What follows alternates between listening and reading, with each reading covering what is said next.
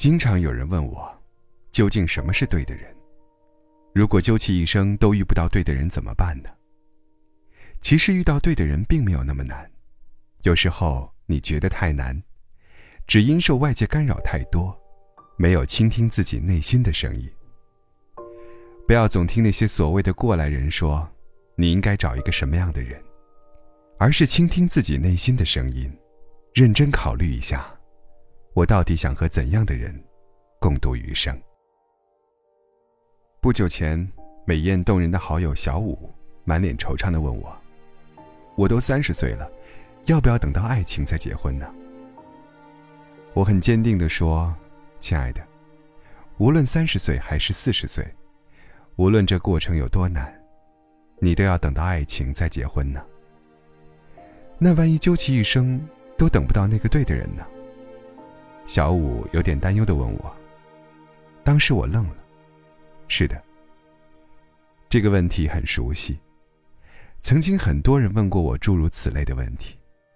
思索片刻，我问小五说：“那你觉得，什么才是对的人呢？”小五沉默片刻后说：“我爸妈说最好门当户对，有车有房，一定要独生子，不要凤凰男。”我笑了。那是你父母心中最佳女婿的人选。而且，你有没有发现，天下所有的父母对未来女婿的标准几乎都是一样？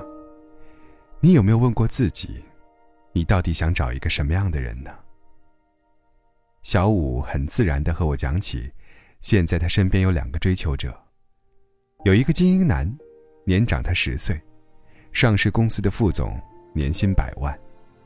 在小五面前，他永远理智、成熟、稳重。他总是很粗暴地打断小五的话：“你丫头片子懂什么呀？我久经商场，吃过的盐比你吃的米都多。”他很武断地告诉小五：“我希望咱俩今年结婚，明年生孩子。我都四十岁了，已经没时间恋爱了。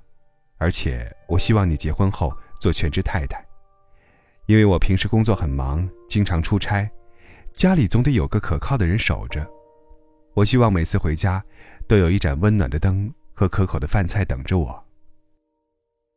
小五倒吸一口冷气说：“他好精明，目的性很强。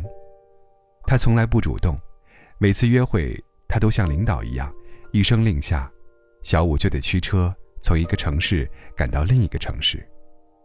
短暂的温存后，小五又得风尘仆仆的离开。他总是夸小五独立成熟。”懂事大方，不像那些年轻的小姑娘，每天就知道买买买，太肤浅，太粘人。每每此时，小五都在心里冷笑，说我懂事，那是因为我从来不张嘴问你要东西吧。和他在一起，小五丝毫感受不到爱情，感觉自己就像招之即来，挥之即去的免费性伴侣。尽管如此。所有的亲朋好友都觉得精英男是最合适的结婚对象。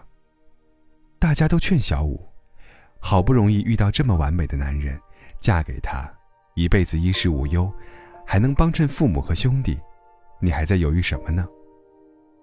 小五说：“我在等爱情。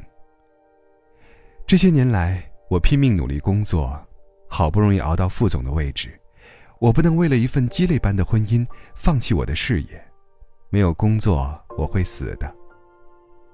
亲友们不解地问：“你这么拼命工作，不就是为了钓个金龟婿吗？女人嘛，负责貌美如花就好了，为什么要像个男人一样赚钱养家呢？真是有福不会享，非得自己找罪受啊！”小五说：“我拼命努力工作，并不仅仅是为了嫁个条件更好的男人，而是为了有一天，当站在我爱的人身边。”不管他富甲一方还是一无所有，我都可以张开手坦然拥抱他。他富有，我不显得是高攀；他贫穷，我们不至于落魄。另外一个猛追小五的男人，和精英比起来，简直就是屌丝级别。他收入没有小五多，职位没有小五高，他甚至没钱买房，他唯独有的。就是一个炙热的梦想，但他视小五为女神，掏心掏肺的对小五好。他会在小五生理周期时，为他端上一杯滚烫的山楂大枣红糖水，那是他在网上查的治痛经的小偏方。他会花四分之三的工资给小五心仪的红裙子。为了逗小五开心，他每天都会在网上找一些搞笑的段子发给小五，比天气预报还准时。小五是他初恋，他追了小五整整五年。他说，他的梦想除了成为一名画家，就是把小五娶回家了。和他在一起，小五觉得很轻松、很自由、很舒适。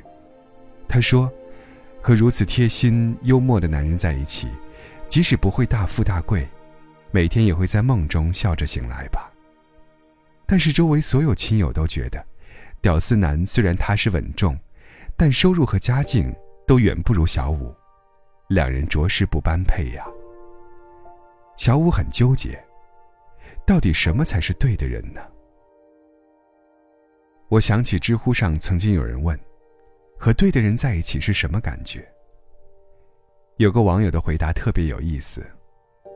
我是孙稀饭，和对的人在一起，我还是孙稀饭，不会变成孙泡饭、孙米粥、孙热汤、孙咸菜、孙油条、孙肉夹馍、孙煎饼果子。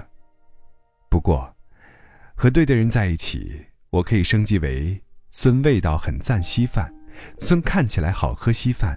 孙香味扑鼻稀饭。是的，和对的人在一起，你不会自卑，不会失去自我，更不会患得患失，你会放心大胆做真实的自己，没有任何的伪装，不会刻意表现出不符合自己性格、习惯、价值观的极端事情，不会为了得到爱而去爱，不会为了迁就对方而过分的委屈自己。不会为了和对方有着相同的兴趣爱好，而去做自己根本不喜欢的事。最重要的是，和对的人在一起，一切都会变得随意、舒适。你不会再纠结仪式感到底是否重要。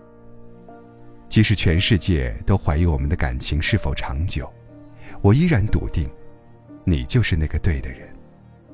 即使全世界都觉得我们不登对，但那又如何呢？我觉得你是对的人，你就是对的人，就这么简单。因为所谓对的爱情，并非大众眼中的最登对，而是，即使我知道你有很多缺点，但仍然被你的闪光点所深深吸引。就像容祖儿在《雾里看花》里唱的一样，有人心疼说我委屈了点，也有人笑我一定是瞎了眼。但爱不爱你是我自己的人生，我管别人能不能了解呢？你有哪些不好，早就察觉。但那又怎样？难道我就完美吗？我要的是你让我着迷的那些，其他我都能视而不见。是的，理智在爱情里面从来都不是关键。你是有好多缺点。我痛快的抱怨，但有你在我身边，我就什么都不缺了。很多人之所以遇不到对的人，就是该雾里看花的时候太理智，该愚蠢的时候太聪明，反而聪明的太过愚蠢。每个人身上都有两个口袋，前面是自己的优点，后面是自己的缺点。我们总是能准确无误的。指出对方身上的缺点，却往往忽略自己身上的缺点。所以，我们总觉得这个人不对，那个人也配不上我。事实上，每个人的优点都是一把双刃剑。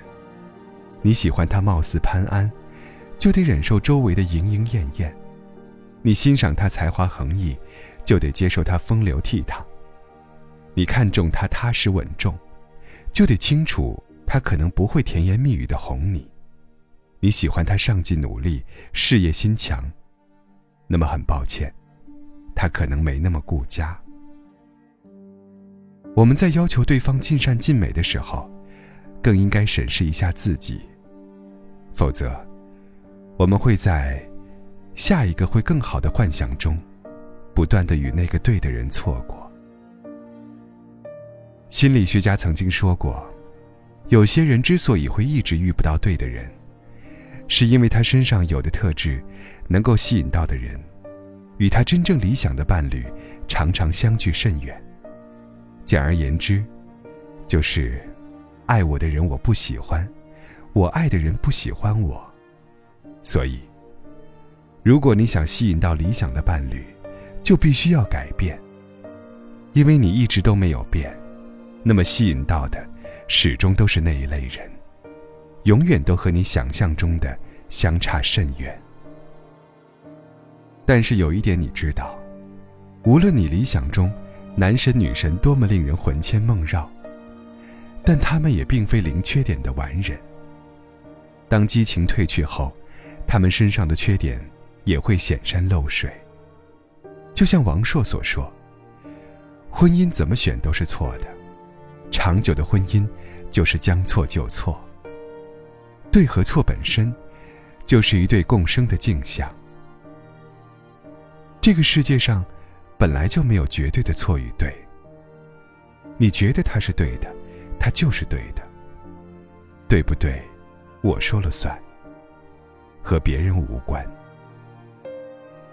不要总觉得，逝去的恋人，总是难以忘怀的。